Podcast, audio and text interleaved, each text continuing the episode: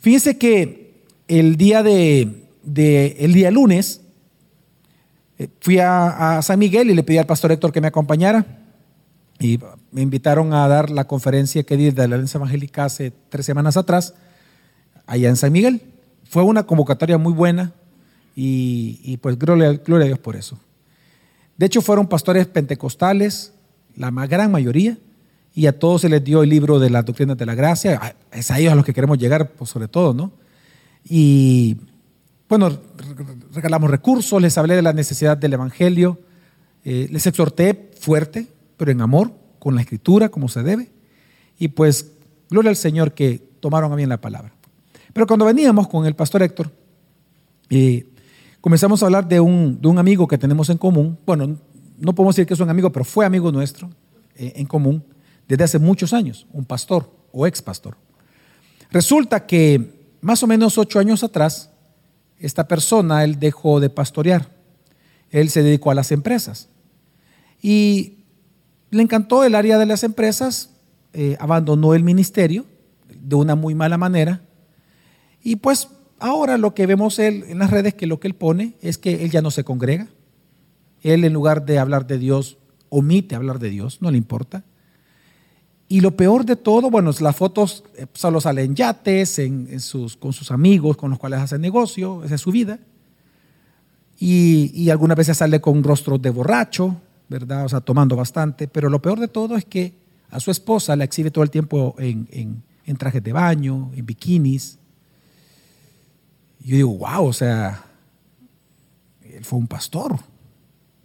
Y ella se supone que era la esposa de un pastor. O sea, y, pero una de las cosas que me estaba contando el pastor Héctor, me decía, mira, yo viendo las fotos, habiendo coincidido algunas veces, yo solo puedo decirte algo, pastor. Me dice, ese hombre está vacío por dentro. Me dice. Él no es feliz, me dijo. Mira, yo lo veo las veces que hemos coincidido, las veces que hemos cambiado palabras, él no es feliz, me dice. Realmente, Salomón pasó algo similar. Salomón, por ejemplo, en el capítulo 2 de su libro, de Eclesiastés, él dice lo siguiente, y de todo cuanto mis ojos deseaban, nada les negué. Es decir, él hizo cosas que usted y yo jamás vamos a hacer ni privé a mi corazón de ningún placer, porque mi corazón gozaba de todo mi trabajo. Es decir, yo gasté el dinero que yo ganaba. Y esta fue la recompensa de toda mi labor, el que el tratar de encontrar la felicidad en las cosas que se hacen o en las cosas que se obtienen. Pero veamos lo que la conclusión a la cual él llega, versículo 11.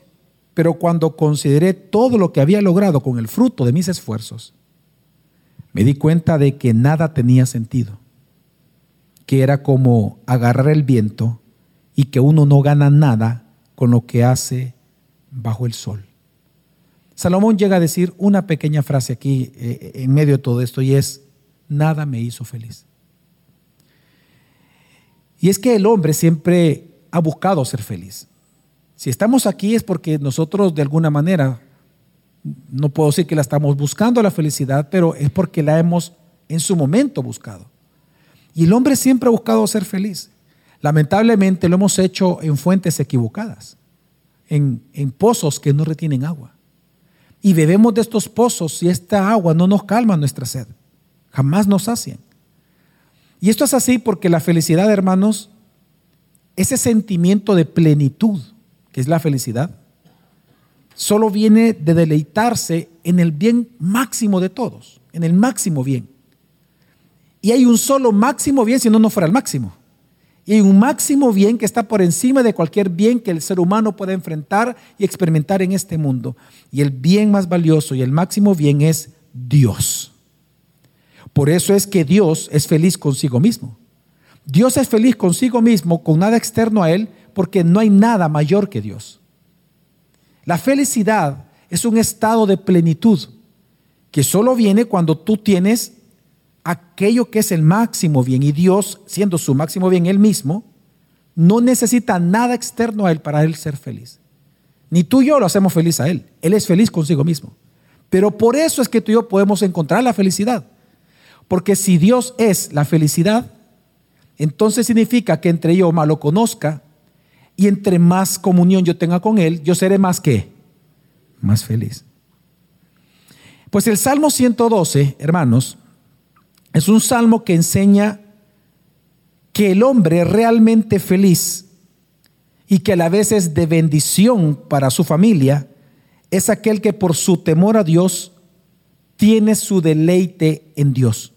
Una vez más, el Salmo 112 que vamos a ver en esta noche nos va a enseñar que el hombre que es realmente feliz, el bienaventurado, el hombre bendito, el que es de bendición para otras personas, precisamente por su temor a Dios, su deleite está en Dios. En otras palabras, el hombre del Salmo 112, que es un hombre muy bendecido por Dios, tiene su placer en el máximo bien o tiene su máximo placer en Dios. Lo interesante de este Salmo 112, hermanos, es que dice el Salmo que este hombre se deleita en dos vías. Se deleita, como, como lo vamos a ver, en lo que recibe de Dios y por eso la Biblia le llama un hombre bendito, bendecido por Dios. Porque la palabra bienaventurado en hebreo no solamente tiene connotación de ser feliz, que es el que tiene en griego. En hebreo la connotación no solamente es un hombre feliz. La palabra bienaventurado significa que es muy bendecido por Dios. Por eso es que esa palabra bienaventurado se puede traducir perfectamente como bendito. Es decir, el hombre bendecido, el hombre bendito de Dios, se deleita en Dios en dos formas. Número uno, en lo que recibe de Dios, bendiciones, y en lo que Él hace para Dios o por Dios. Y esto nosotros lo podemos entender, porque ese hombre es feliz así. Cuando nosotros estamos enamorados, los seres humanos, ¿acaso cuando estamos enamorados no nos gozamos tanto en recibir de la otra persona muestras de afecto y cariño, como también somos felices dándole a esta persona cosas que le van a agradar porque la amamos? Es exactamente igual con Dios. El hombre, según el Salmo 112, o el hombre Salmo 112, es el hombre que se deleita en Dios de estas dos maneras. Recibiendo lo que la mano de Dios manda para nosotros, como haciendo lo que Dios ordena en su palabra, aquello que a Él, a quien nosotros amamos, le agrada. Por lo tanto, yo quiero que me acompañen al Salmo 112, si usted lo puede buscar. Salmo 112 y vamos a leer el primer versículo, porque lo que vamos a ver en esta noche rápidamente, en el tiempo que tengo, es características del hombre, y voy a decirlo así, el hombre Salmo 112. ¿Sabe de dónde sale esta frase? Se lo voy a explicar también, porque tiene una, una pequeña anécdota.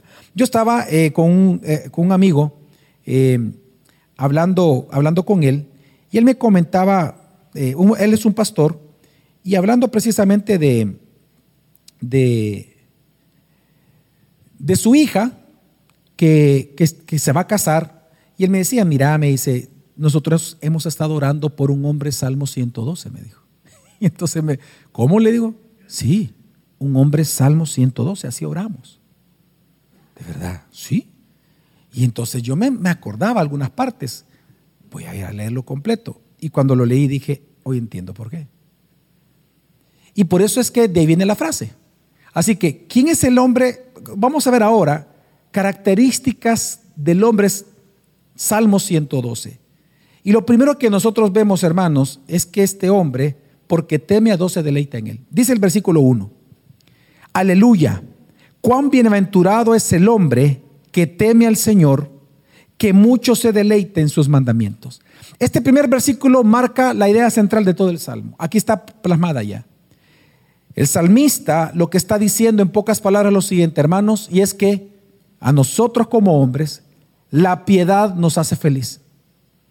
Indistintamente de lo que tú y yo podamos buscar en el día a día, lo que está diciendo el Salmo es que el hombre bendito, el hombre bienaventurado, el hombre feliz, es el hombre que teme a Dios. Y este es el que se deleita en Él y el que le adora a Él. Porque cuando dice, recordemos que este es un poema, la poesía tiene, tiene símiles. Cuando dice, cuán bienaventurado es el hombre que teme al Señor. La pregunta que surge es, ¿qué es el temor al Señor? Él responde que es el temor. ¿Cómo él lo califica? Y él dice, que mucho se deleita. Él dice que el temor, a, temor a Dios es deleitarse en Dios. Deleitarse en Dios es temerle a Él. No te puedes, no le puedes temer a Dios si no te deleitas, no te deleitas si no le temes. Entonces, lo que Él está enseñando es que, hermanos, la piedad nos hace felices. Hermanos, el temor a Dios, ya en la Biblia, es aquel pavor, y lo digo con esa palabra, es el pavor que surge en el corazón de nosotros cuando comenzamos a conocer la majestad y la santidad de Dios. ¿Se acuerdan ustedes la actitud de Isaías cuando conoció a Dios en el capítulo 6? ¿Qué, ¿Qué, es lo que sintió Isaías cuando vio ahí comenzó a ver la gloria de Dios? Él pensó que él iba a morir. Él mismo dijo, mis labios los voy a tapar porque son labios de hombre inmundo. Claro, miren, si en este momento de verdad se apareciera Jesús aquí, se materializara Jesús, todos estaríamos de rodillas. Nadie podría estar de pie ante la gloria de Dios. Y digo esto porque el temor es ese pavor precisamente que surge en el corazón de nosotros cuando vamos conociendo la majestad, la grandeza, la santidad de Dios, pero que por lo tanto nos lleva, en lugar de alejarnos, a acercarnos. Es un temor que en lugar de, de nosotros no buscarlo, le buscamos. Es un tumor que no nos esclaviza, sino que por el contrario nos libera de los demás tipos de temores o miedos que podemos tener cada uno de nosotros. ¿Por qué? Porque estamos ante el único que verdaderamente nosotros podemos y debemos de temer. Jesús lo dijo, no temáis de aquellos hombres que les pueden quitar la vida a ustedes. No, temen a aquel que puede mandar su alma al infierno, su creador. Cuando uno comienza a temer a Dios, todos los medios se disipan. Cualquier miedo. Porque precisamente tú le temes a aquel que de verdad tú le tienes que temer, al que maneja y controla todas las cosas, al mero mero. Por lo tanto, lo que vemos nosotros aquí al inicio es que Él dice, cuán bienaventurado, cuán bendecido y cuán feliz es el hombre que teme al Señor. Por eso es que la respuesta natural del hombre que teme a Dios es tener placer en Él y en sus mandatos. Y lo digo de verdad, la respuesta natural del ser humano entre más pavor tenga de Dios, es, en lugar de salir corriendo, es acercarse a Él. Porque es algo irresistible. Dios es irresistible. Él es el máximo bien. Y por lo tanto, cuando comenzamos a conocerlo, es cuando más queremos deleitarnos en Él. Y Él se convierte en el deleite de nuestra vida. En el amado, como dice Cantar de los Cantares, yo soy de mi amado y mi amado es mío. Y eso surge en la medida que lo vamos conociendo. Y esto es lo que nosotros vemos en Isaías. Si bien es cierto, Isaías tuvo ese pavor, pero automáticamente escuchó la voz de Dios y dijo, ¿quién irá por nosotros a evangelizar, verdad? Profetizar. ¿Qué fue lo que él hizo? ¿Huyó de Dios? No. ¿Qué dijo? Heme aquí, envíame a mí. Se deleitó en obedecer el mandato. Porque es lo que produce el temor a Dios. Entonces, ¿qué es lo que está diciendo al inicio este salmo? Este salmo, hermanos, está diciendo que el hombre de verdad feliz, nosotros hombres podemos ser felices única y exclusivamente temiendo a Dios, deleitándonos en Él. El Salmo 40, 40, versículo 8 dice, por ejemplo, el hacer tu voluntad, Dios mío, me ha agradado.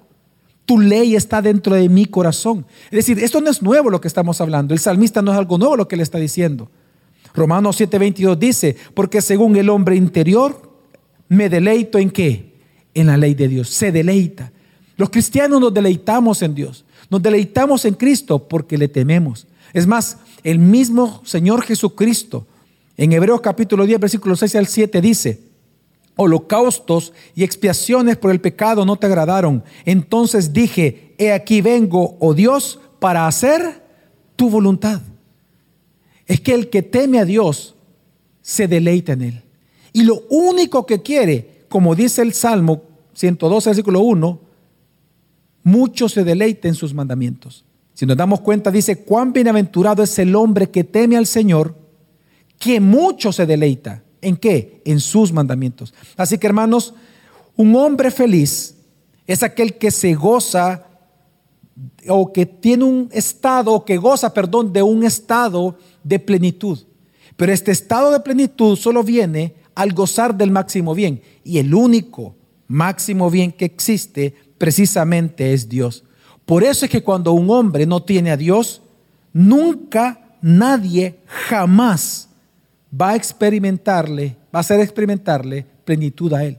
Un hombre sin Dios puede tener riquezas, puede tener grandes experiencias, puede ganar canas experiencias, sabiduría, puede ganar muchas cosas.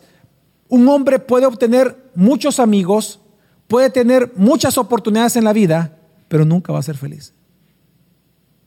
Porque nunca va a estar pleno, porque no tiene a Dios. Tiene todo, pero no tiene a Dios. Y tener todo, pero no tener a Dios es no tener nada. Absolutamente nada. Es lo que Jesús le dijo a la iglesia, a una de las iglesias de Apocalipsis. Vosotros estáis ciegos, desnudos y desventurados. Piensa que tienen cosas, piensa que eres feliz, te sientes satisfecho, tú sabes que no. Tú eres un pobre, un ciego, un desnudo y un desventurado. ¿Por qué? Porque no tenemos a Dios. Así que en primer lugar lo que el Salmo nos enseña, hermanos, es que el hombre es, según Salmo 112, es un hombre que porque teme a Dios es más que feliz. Él es bendito, bendecido y por eso Él se deleita en dos cosas, como le dije. Número uno, en las cosas que recibe. Y número dos, en las cosas que hace por Dios. Así que, este es normalmente uno cuando predica la palabra, lo más común expositivamente es, ir versículo por versículo. Pero en esta ocasión yo quiero hacer algo diferente. Porque entre cada versículo se mezclan las cosas que, nos, que, el, que el hombre, Salmo 112, recibe versus aquellas cosas que también él hace. Entonces lo que hice fue separar las dos listas. En primer lugar, vamos a ver entonces, en primer lugar, lo que el Salmo nos enseña acerca del hombre Salmo 112, que nos dice que se deleita en las bendiciones que recibe de Dios. Miren hermanos, el Salmo, a partir del versículo 2 al versículo 10, lo que hace es registrar una serie de bendiciones que los hombres recibimos, que los hombres que se deleitan en Dios reciben de parte de Dios. Y por eso es que somos llamados bendecidos o benditos. ¿Cuáles son estas bendiciones?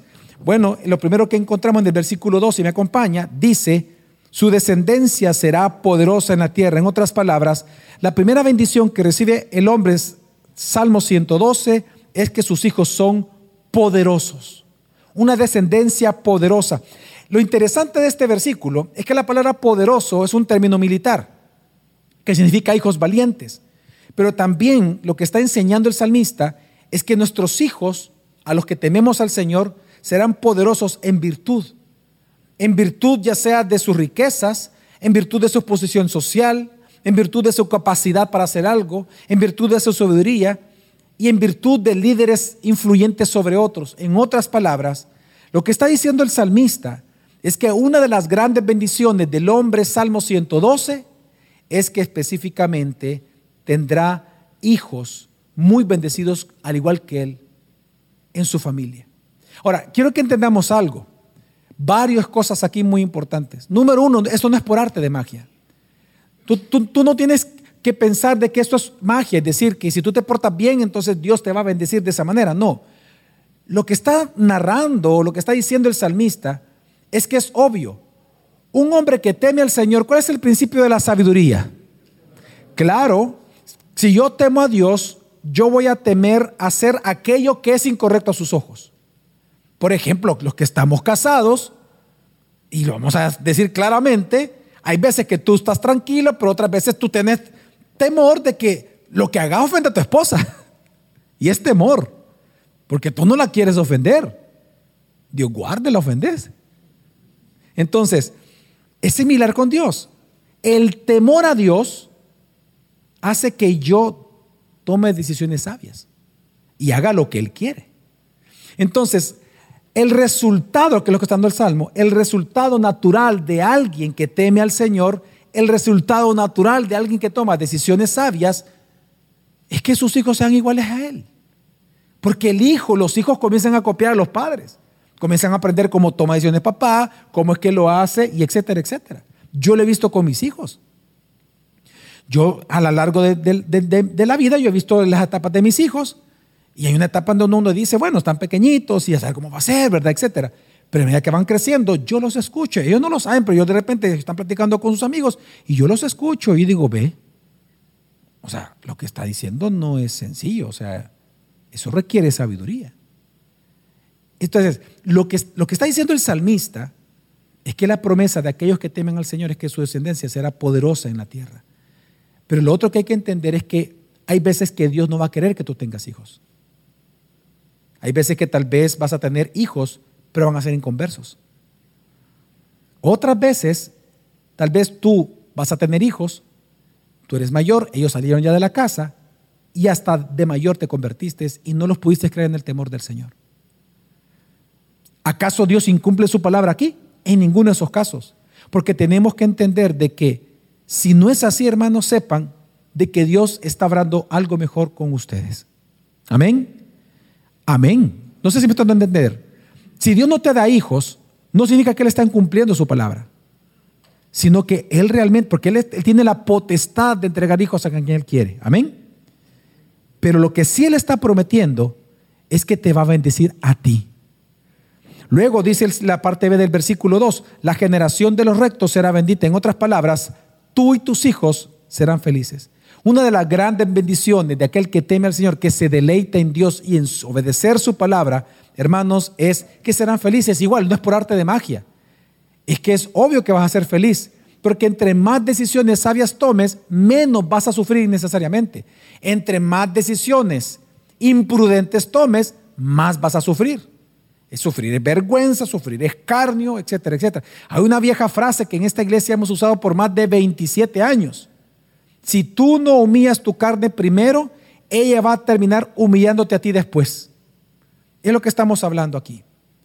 Todo el tiempo, todo el tiempo nosotros, dice la Biblia, la generación de los será bendita, feliz, precisamente por las mismas decisiones que estamos tomando en el Señor. Pero luego la tercera, dice bendición, dice es prosperidad en esta vida. Dice Salmo 112, versículo 3, bienes y riqueza hay en su casa. Y esto es espectacular, porque este sí es una promesa de bendición, una promesa incluso de prosperidad. El Salmo 112, versículo 3 comienza diciendo, bienes y riquezas habrán en la casa.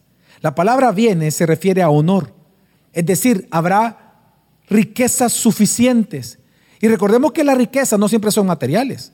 Hay riquezas que en la Biblia la riqueza se refiere a la riqueza material, algunas veces sí, pero también a la riqueza moral, a la riqueza intelectual y a la riqueza espiritual. No sé si todas o algunas de estas, pero lo que dice la Escritura es que aquel que teme al Señor y que se deleite en Dios, la bendición es que va a prosperar. Ahora, ¿qué es ser próspero realmente en la Escritura? ¿Quién es el hombre próspero en la Escritura? ¿Aquel que tiene mucho? ¿Aquel que es avaro? aquel que es tacaño, aquel que acumula más para sí mismo, aquel que solo utiliza o que solo utiliza sus riquezas para sus propios prejuicios, para sus propios deseos. ¿Ese es el próspero, el que acumula riqueza? No. Ojo, no.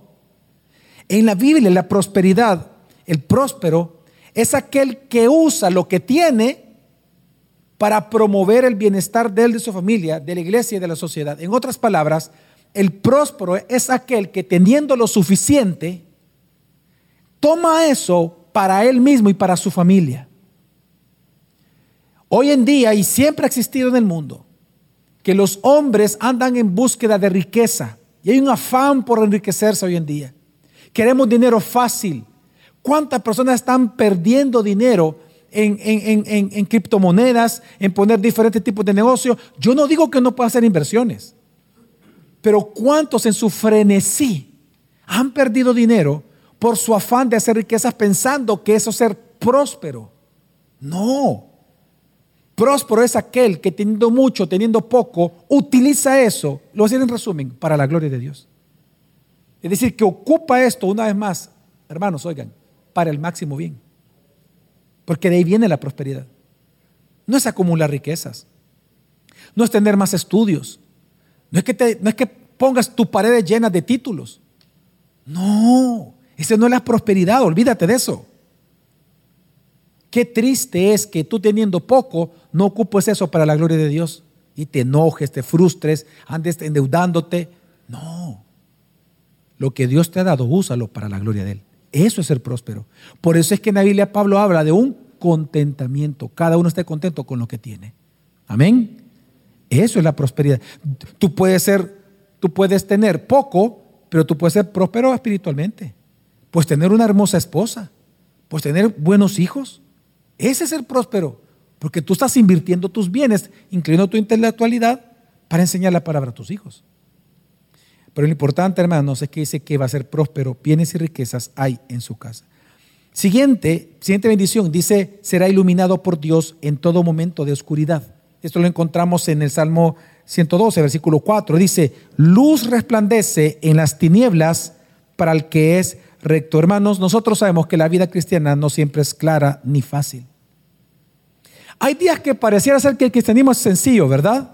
Que es fácil, que es claro, que sabemos, que entendemos lo que hay que hacer, pero hay días en que para nosotros no sabemos cuál es la voluntad de Dios. Hay días en donde el cristianismo es difícil. Hay días en donde nosotros experimentamos que el cristianismo no siempre es fácil ni claro, sino que genera dudas, soledad. Experimentamos en el cristianismo muchas veces desamor, dolor, traición. Pero ¿sabes cuál es la promesa de este salmo, hermanos? Que tú no estás solo. No sé cómo tú viniste esta noche, pero tú nunca has estado solo. Jamás. El engaño del mundo y el engaño del maligno es hacerte pensar que tú estás solo, pero no lo estás. Dice, luz resplandece en las tinieblas para el que es recto. Aquí hay muchas cosas que uno pudiera decir, pero tengo que avanzar. Pero por ejemplo, el salmista está diciendo que el que es bendecido por Dios no significa que no va a tener problemas. Mira lo que dice. Luz resplandece en dónde? En las. Es decir, que los rectos, que también podemos experimentar? Momentos de tinieblas profundas. Pero ¿sabes cuál es la promesa? Que la, la luz de Cristo siempre nos va a alumbrar. Siempre. No es que no vas a enfrentar los problemas. No es que no vas a tener que pagar las cuentas, es más, las vas a tener que pagar por cinco años, por diez años. Vas a tener que chambear fuerte. Pero la luz de Cristo te va a alumbrar de tal manera que tu fe no va a caer en esos tiempos. En que tu firmeza va a ser para hacia Él. En que tú vas a alimentar a tus hijos y a tu esposa. En que tú los vas a animar a que sigan creyendo en Dios. Y aunque tuvieras una esposa según Job, que te diga, muérete, maldice a Dios y muérete, tú la vas a llevar a Cristo todo el tiempo. Porque la luz de Cristo siempre resplandece en un corazón aún agobiado por las tinieblas. Es la promesa que está haciendo aquí Dios. Hermanos, lo que Él promete es que la luz de Dios, esa sabiduría que Él te va a dar, siempre va a ser en todo tiempo para que tengas éxito, rectitud, justicia en tiempos de prueba. Y es que nosotros estamos en el valle de sombra de muerte, amén. El mundo es el valle de sombra de muertes. Ese salmo es importante entenderlo, pero el valle de sombra de muerte, lo dice Lucas, es este mundo. Donde tú andes es sombras, sombras de muerte, pero la luz de Cristo nos ilumina. Y eso es lo que Dios está haciendo. Hoy en día, por ejemplo, si tú tienes hijos, es importante esto. Muchos califican a los jóvenes de hoy como una generación de cristal. ¿Sabe cómo tú los puedes fortalecer? Precisamente esto que teman a Dios, que se deleiten en Dios, porque el que se deleite en Dios, luz resplandecerá de parte de Dios en las tinieblas para el que es recto. Tú quieres que tu hijo de verdad pequeño tenga una fe fuerte, haz que conozca a Cristo y haz que le tema y que se deleite en él. Así que cuando vengan los momentos de tinieblas, no se quiebre como un cristal, sino que como las fuerzas de un búfalo siga adelante, porque Dios lo está iluminando. Amén, hermanos. ¿Qué también dice la Escritura? Que el hombre, según Salmo 112, será recordado para siempre. Salmo 112, versículo 6, parte B, dice, para siempre será recordado el justo. ¿Sabe por qué esta promesa? Porque el, que es justo, como practica obras de justicia, que son extrañas a los ojos de los inconversos, el mundo recuerda lo que él hizo, como para el Señor. Por eso el, Proverbio 17 dice, la memoria del justo es bendita, la memoria, el recuerdo que la gente tiene de él. La memoria del justo es bendita pero el, el nombre del impío se pudrirá. El mundo no quiere recordar a los malos. Mire, ¿quién quiere recordar a Hitler usted? ¿De verdad quién quiere recordar a Mussolini? ¿De verdad nadie? ¿Quiénes de ustedes tienen amigos alemanes? Levanten las manos que tengan amigos alemanes. ¿A ellos les cae mal o les cae bien que usted los salude así o les diga algo de Hitler? ¿Ah? No, no, no, usted los ofende. Le pueden hasta pegar a usted. Es ofensivo, como tiene usted idea. Peor que mentar a la mamá. Nadie se quiere acordar de los malvados. ¿Cuántos de aquí conocimos a nuestro hermano el coronel Oscar? Levante la mano. ¿Cuántos dan testimonio que fue un hombre de Dios? Lo recordamos. sí lo recordamos. Y si yo le digo que si comenzamos a preguntar las cosas que él hizo, uh, aquí estamos toda la noche contando las anécdotas, ¿sí o no? Y es lo que está diciendo la Biblia. Qué bonito es. Una de las bendiciones que tú vas a tener si tú te deleitas en el Señor y le temes de verdad, es que tu familia te va a recordar a ti. Y no van a dejar que tu nombre muera. No lo van a permitir. Por eso es que tenemos a Spurgeon, los nombres de todos los grandes reformadores, sus nombres no, Dios no los va a borrar. Porque es una promesa. Pero sigamos, otra bendición, el versículo 7 dice, no temerá recibir malas noticias. En otras palabras, vivirá confiado. Claro, obviamente al tener temor del Señor, todo otro temor pierde su poder. Es que eso lo dice la Biblia. Si Dios es por nosotros, ¿quién contra nosotros? Cuando tú temes al Señor, todos los demás, todo temor se disipa. Ya no tienes temor al día venidero, ya no tienes temor a las malas noticias, no tienes temor a una enfermedad, porque aún tú sabes que en la muerte tú tienes victoria en Cristo Jesús. Y por lo tanto los temores se disipan. Al uno temer a Dios. Así que por lo tanto tenemos que entender, hermanos, que si tú, por ejemplo, venido esta noche y tienes miedo, miedo a perder las riquezas, miedo a perder tu trabajo, miedo a perder a tu esposa, tú tienes, si tú has venido con muchos miedos, tienes que entender que el miedo involucra desconfianza o en algún atributo de Dios, su bondad, misericordia, etcétera, santidad, o en las motivaciones que Él tiene sobre tu vida. Pero los miedos en general involucran desconfianza en Dios. Por eso, quien tiene una fe firme en Cristo no temerá, como dice la Biblia, aunque los montes sean removidos, no va a temer mal alguno. Porque tu vara y tu callado me infundirán aliento. Así que una de las promesas que hace el Salmo es que la fe en la palabra dará su fruto. Lo que está diciendo aquí es que el que teme al Señor, el que se deleita en los mandamientos de Dios, vivirá confiado en la fidelidad de Dios. Y por último, la última bendición que menciona este salmo es que Dios le hará justicia en contra de sus enemigos. Yo no sé cuántos de ustedes de verdad tienen enemigos ahora. Tal vez en tu corazón tú no tienes enemigos, pero tal vez tú eres considerado enemigo de otras personas. Tal vez de un compañero de trabajo, tal vez de tu jefe, tal vez de algún subalterno, tal vez de algún proveedor, tal vez de algún cliente tal vez de alguien que viene a la iglesia, tal vez de alguien de la sociedad, tal vez un vecino. No lo sé, pero tal vez hay gente, tu propia familia, tal vez te consideran un enemigo de la familia. Pero ¿sabes lo que está diciendo también el Salmo? Una promesa donde en el versículo 10, en el último versículo. Y dice, lo verá el impío, es decir, al justo, y se irritará, rechinará los dientes y se consumirá. El deseo de los impíos perecerá. Hermanos, tus enemigos siempre van a desear lo peor de ti. Sin embargo, lo que está diciendo Dios, que al que le teme a Él y se deleite en Él, un día el deseo de ellos de verte mal perecerá. Porque Dios te va a bendecir a ti. Hermanos, y esto nosotros tenemos un ejemplo claro en la Escritura, en el Nuevo Testamento. ¿Se acuerdan ustedes de la parábola del, juez injusto? En donde dice Jesús, había un juez injusto llegó una señora, una viuda, que algunos jóvenes la estaban molestando, y ella llegaba a, tocarle la puerta a su casa a pedirle al juez que le hiciera justicia. Pero él, como era un juez injusto, no le abría la puerta. Entonces, de tanto insistir, él dijo, le voy a ayudar a esta señora, le voy a ayudar a esta vieja, no voy a hacer que me pegue. ¿Verdad? Y, y entonces le abrió la puerta y dijo, no voy a hacer que me haga algún mal. y le hizo justicia. Entonces Jesús, tomando eso, ah, porque la frase de ella era, hazme justicia en contra de, mis enemigos. Despacio. Hazme, ¿cómo? ¿Qué? Justicia a mí.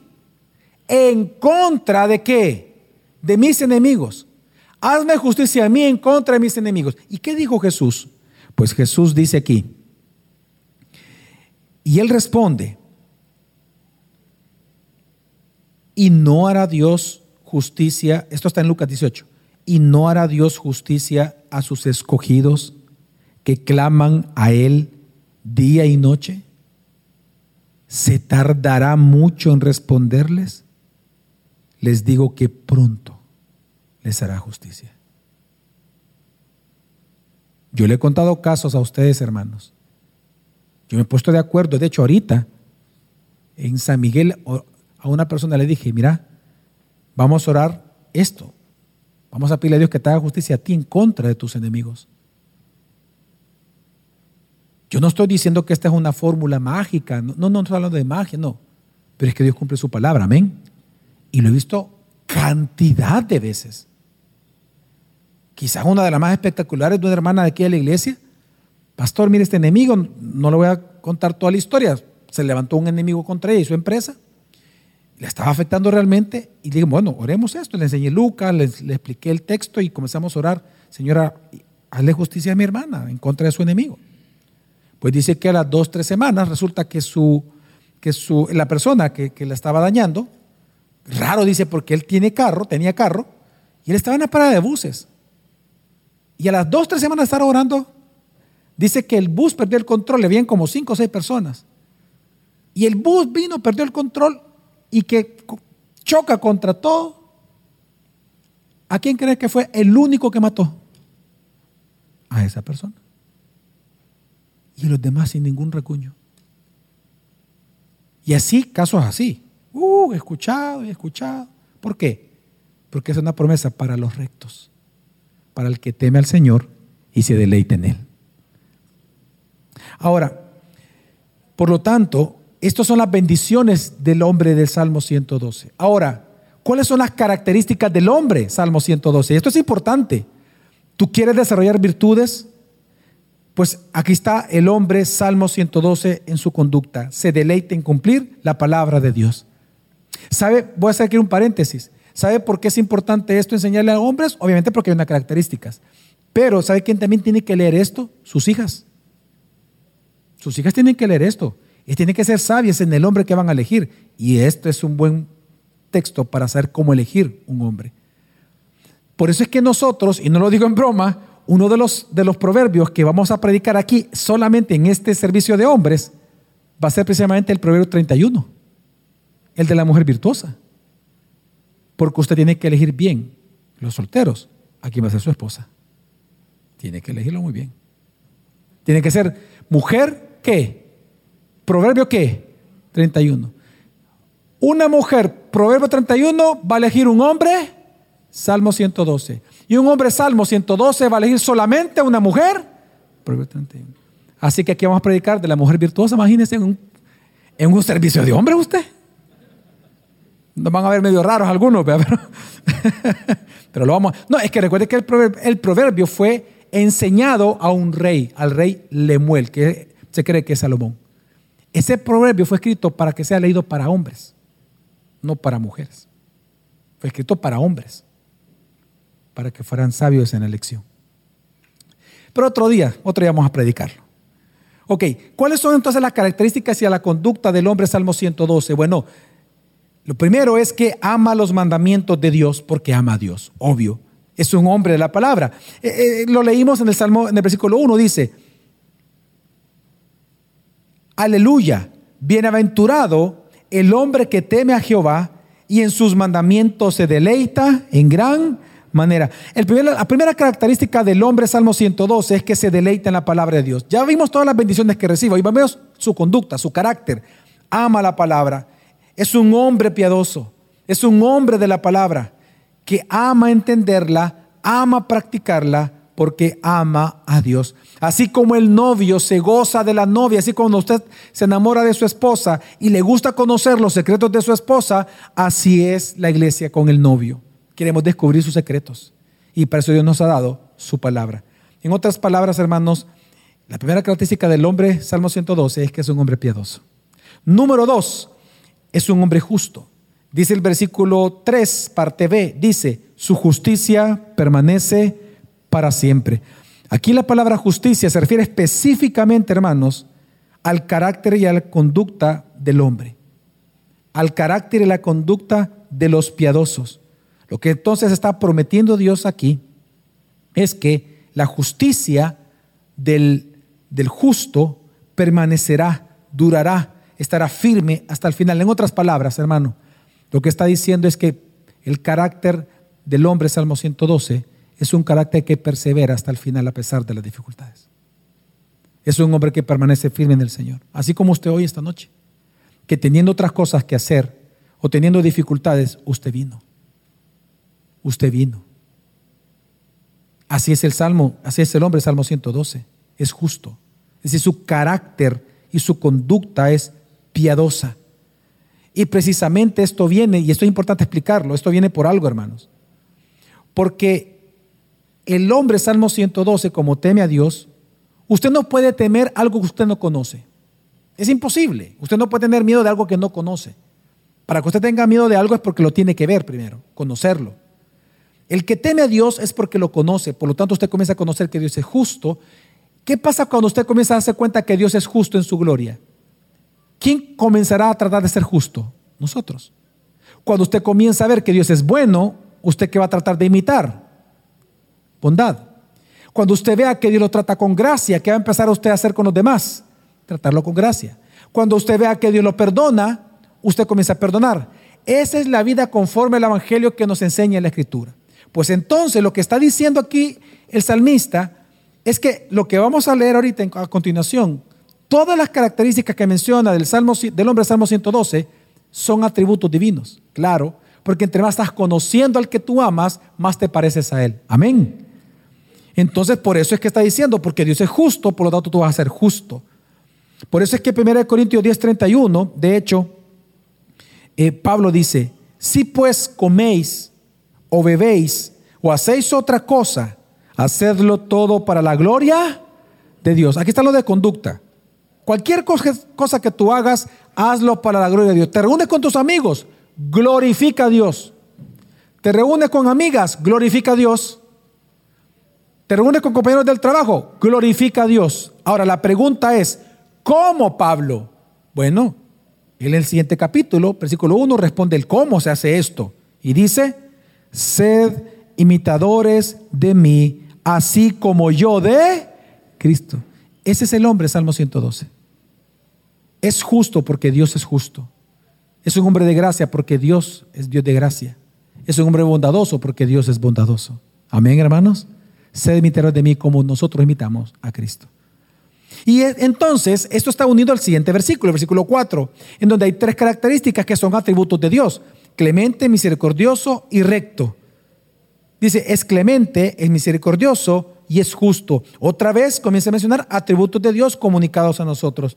Clemente significa lleno de gracia. El hombre, Salmo 112, es un hombre lleno de gracia. Y miren, vean por acá por un momento, ya, ya solo me quedan como cinco minutitos. Miren. Hermanos, de verdad sean hombres de gracia sonríale a su esposa, sonríale a sus hijos, sonríale a su yerno, sonríale a su nuera, sonríale a los hermanos de la iglesia, sonríale a su pastor, sonríale a medio mundo, hermano. Sea un hombre de gracia. En serio lo digo, de verdad. ¿Usted cree que porque nos presentamos todos serios somos más interesantes? ¿Cómo? Mal caemos. sí. No, en serio. Sea misericordioso. O sea, sea un hombre de gracia. Segundo, ahí dice misericordioso. ¿Sabe qué es eso? Compasivo. Lento para, para enojarse. Lento para irarse. Tranquilo. Y luego dice justo, es decir, sea leal a Dios, leal en sus ofrendas, leal en su adoración, leal, leal como sacrificio vivo. O sea, el punto central de este pequeño versículo 4, lo que está diciendo, es que el que teme a Dios se deleita en Dios. Es decir, el hombre que teme a Dios, perdón, que se deleita en Dios, que es el hombre del Salmo 112, es un hombre de gracia, es compasivo y es leal aún en tiempos de problemas. También es, es un hombre, el versículo 5, hermanos, es un hombre muy generoso. Y esto a mí me impactó. Versículo 5 dice, bien le va al hombre que se apiada y presta, arreglará sus asuntos con juicio, con liberalidad. Hoy saltemos al 9, dice, con liberalidad ha dado a los pobres. ¿Sabe que esta palabra bien es interesante porque suena como que eh, te va a ir bien si tú das, ¿verdad? Si suena, ¿no? Si, una vez más leamos, lo dice, bien le va al hombre que se apiada y presta, amén. ¿Verdad? ¿Verdad que suena que si usted da a Dios, Dios le va a dar a usted, le va a ir bien, ¿sí o no? Es una forma de leerlo, pero en hebreo no dice así. En hebreo lo que dice es que hombre bueno, o sea, bueno es para el hombre, para su prosperidad, para su felicidad, que sea generoso. Eso es lo que está diciendo. A Él es bueno. A cada uno de nosotros es bueno que seamos generosos, hermanos. ¿Y sabe qué está diciendo? Cuando dice se apiada y presta, la palabra apiadarse es compadecerse y prestar, la palabra es juntarse. ¿Por qué juntarse? Porque la idea del salmista es el siguiente, es la idea judía de aquel momento, obviamente. Que cuando usted presta, si nos prestamos entre cristianos, se supone que no tenemos que cobrarnos qué. Exactamente. De hecho, en, en el mundo judío, en aquel entonces, en el antiguo cercano oriente, Dios mandó a que se perdonaran todas sus deudas cada cuántos años? Siete. Siete. No, entre ellos, cada siete. Claro. O sea, si tú me prestabas a mí, porque yo necesitaba prosperar, yo estaba mal, estaba económicamente mal, tú me prestabas sin intereses o intereses no usureros, y yo estaba pagando, pagando, pagando, pero el séptimo año Él me perdona la deuda. ¿Y por qué se hacía eso? Ah, para que todos juntos prosperaran. Y toda la nación prospera juntos, todos van juntos prosperando. Entonces, por eso es que él dice, bien le va al hombre que se apiada y presta, es decir, que se compadece el que lo necesita y que a la vez se junta con él en su necesidad. Sabe que este versículo hoy tiene una palabra muy moderna, la palabra sería donación. Aquí está hablando algo más que de una ofrenda, es una donación. Tú estás donando algo. Ahora, Qué interesante que lo mismo enseñó Jesús. En el Sermón del Monte Jesús dijo, después de decir, bienaventurado, bienaventurado, bienaventurado, Él llega a decir, Él dijo, no acumuléis tesoros en la tierra, sino ¿dónde? En el cielo. Allá acumula. ¿Y cómo se acumula en el cielo, hermanos? Siendo generosos, ¿dónde? Aquí. Así que 1 Timoteo 6, 17 al 19 dice, a los ricos de este mundo, enséñales que no sean altaneros, ni pongan su esperanza en la incertidumbre de las riquezas, sino en Dios, el cual nos da abundantemente todas las cosas para que las disfrutemos. Enséñales que hagan bien, que sean ricos en buenas obras, generosos y prontos a compartir, acumulando para sí el tesoro de un buen fundamento para el futuro. Y, acompáñame a leer esto y dice, para que puedan echar mano de lo que en verdad es vida o vivir. ¿Sabe qué está diciendo? Es impresionante cómo termina esta parte. Lo que Timoteo está diciendo, enséñale a los ricos que sean generosos para que comiencen a entender la perspectiva de por qué ellos son ricos. Ellos son ricos porque tienen que dar mucho. ¿Sabe quiénes son los ricos? Y lo vuelvo a repetir. Si tú ganas, tú y si estás casado, tú y tu esposa, entre los dos, vean todos para acá por un momento, incluso aquellos que están bien fregados económicamente. Vean para acá todos. Si tú ganas más de 1.500 dólares mensuales, si el, ingreso mensual en tu hogar es de más de 1.500 dólares, tú eres rico en el mundo. Tú perteneces al 10% más rico de toda la humanidad. Y no estoy bromeando, puedes buscarlo hoy en la noche. ¿Sabes por qué te digo eso? Para que entiendas cuánta pobreza hay en el mundo. Y para que seas agradecido con Dios.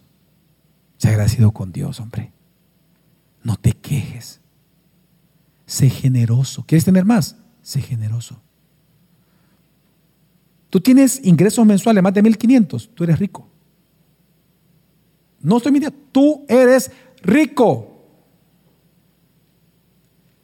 Así que hermano, sé generoso. Aprende, dice, echa mano de lo que es verdaderamente vivir entonces para Dios. ¿Cómo? El hombre, Salmo 112, dona, ofrenda misericordiosamente, es fiel a Dios en dar. Amén. Y por último, hermanos, confía firmemente en Dios cuando vienen grandes momentos de prueba. El versículo 7 dice, no tendrá temor de malas noticias, su corazón está firme, confiado en el Señor. Hermanos, lo que está diciendo aquí el salmista es que las malas noticias no lo van a destruir al hombre, Salmo 112. Las malas noticias no lo van a derrotar, no lo harán retroceder, porque su corazón dice que está firme, eso significa consolidado, fundido, apoyado, seguro, tranquilo en el Señor. Hermanos, un ejemplo es el apóstol Pablo. El apóstol Pablo tuvo razones para avergonzarse del Evangelio. Fue azotado, apedreado, mordido, eh, eh, eh, varias veces naufragó, fue varias veces apedreado, arrastrado. Él tuvo motivos para abandonar el ministerio. Pero él no lo hizo porque, así como él lo dice, él sabía que el Evangelio es poder de Dios para salvación de aquellos que creen. Y por eso es que este apóstol Pablo, este hombre, Salmo 112, en 2 de Corintios capítulo 4, versículo 7 al 10 dice, pero tenemos este tesoro en vasos de barro, para que la extraordinaria grandeza del poder sea de Dios y no de nosotros, afligidos en todo, pero no agobiados, perplejos, ¿sabes lo que es perplejo? Es que no sabe dónde viene, dónde va. El golpe, el golpe de su vida, el golpe financiero, el golpe emocional, el golpe espiritual, la traición de los hijos, la traición de la esposa, la traición del, del amigo, la situación financiera, la situación de o sea, es tan abrumante que él no sabe qué hacer. Entonces él dice, afligidos en todo, pero no agobiados, perplejos, pero no qué, pero no desesperados perseguidos, pero no abandonados, derribados, pero no destruidos. Llevamos siempre en el cuerpo por todas partes la muerte de Jesús, para que también la vida de Jesús se manifieste en este cuerpo. En otras palabras, mi vida es tuya, Señor, haz conmigo lo que tú quieras. Yo a ti te voy a adorar y te voy a seguir. Mire, aquí hay un hermano ¿Tu nombre, hermano? Espérate, el, segundo de la segunda fila, el segundo. Sí. César, gracias, hermano, perdón. Yo le voy a decir algo, a mí me ale... Mire, bueno, yo te andaba buscando para saludarte. Cada vez, yo, yo le invito que si un día usted viene medio molado, medio, tristón, vaya y salúdelo. No, en serio. Mire, él es como el hermano Oscar. Cada vez que yo lo saludo, ¿Cómo está? Bien, pastor. Y la gran sonrisa. ¿Por qué voy a estar de otra manera? No importa lo que venga, me dice. Siempre me saluda así. Ese es un hombre, Salmo 112. No, no, es que no sufra, no es que no tenga problemas, no es que no, esté envejeciendo, no es que no, tenga gota, no es que no. cualquier, cualquier otra cosa, ¿no?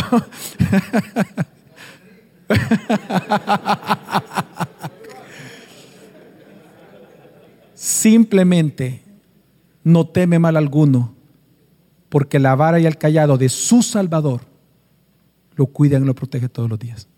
Y Él lo sabe. Amén, hermanos. Así que en resumen que hemos aprendido, que el hombre realmente feliz, el que es de bendición para su esposa y para sus hijos, es aquel que por su temor a Dios se deleita en Él y sus mandamientos. Se deleita en lo que recibe las bendiciones, que son muchas, ya las vimos, y se deleita en hacer lo que Dios manda, que son varias cosas que dice el Salmo. Por lo tanto, hermanos, este Salmo 112 es un hombre que se deleita en Dios. Y solo quiero terminar diciendo esto, pero tú y yo sabemos algo, que esto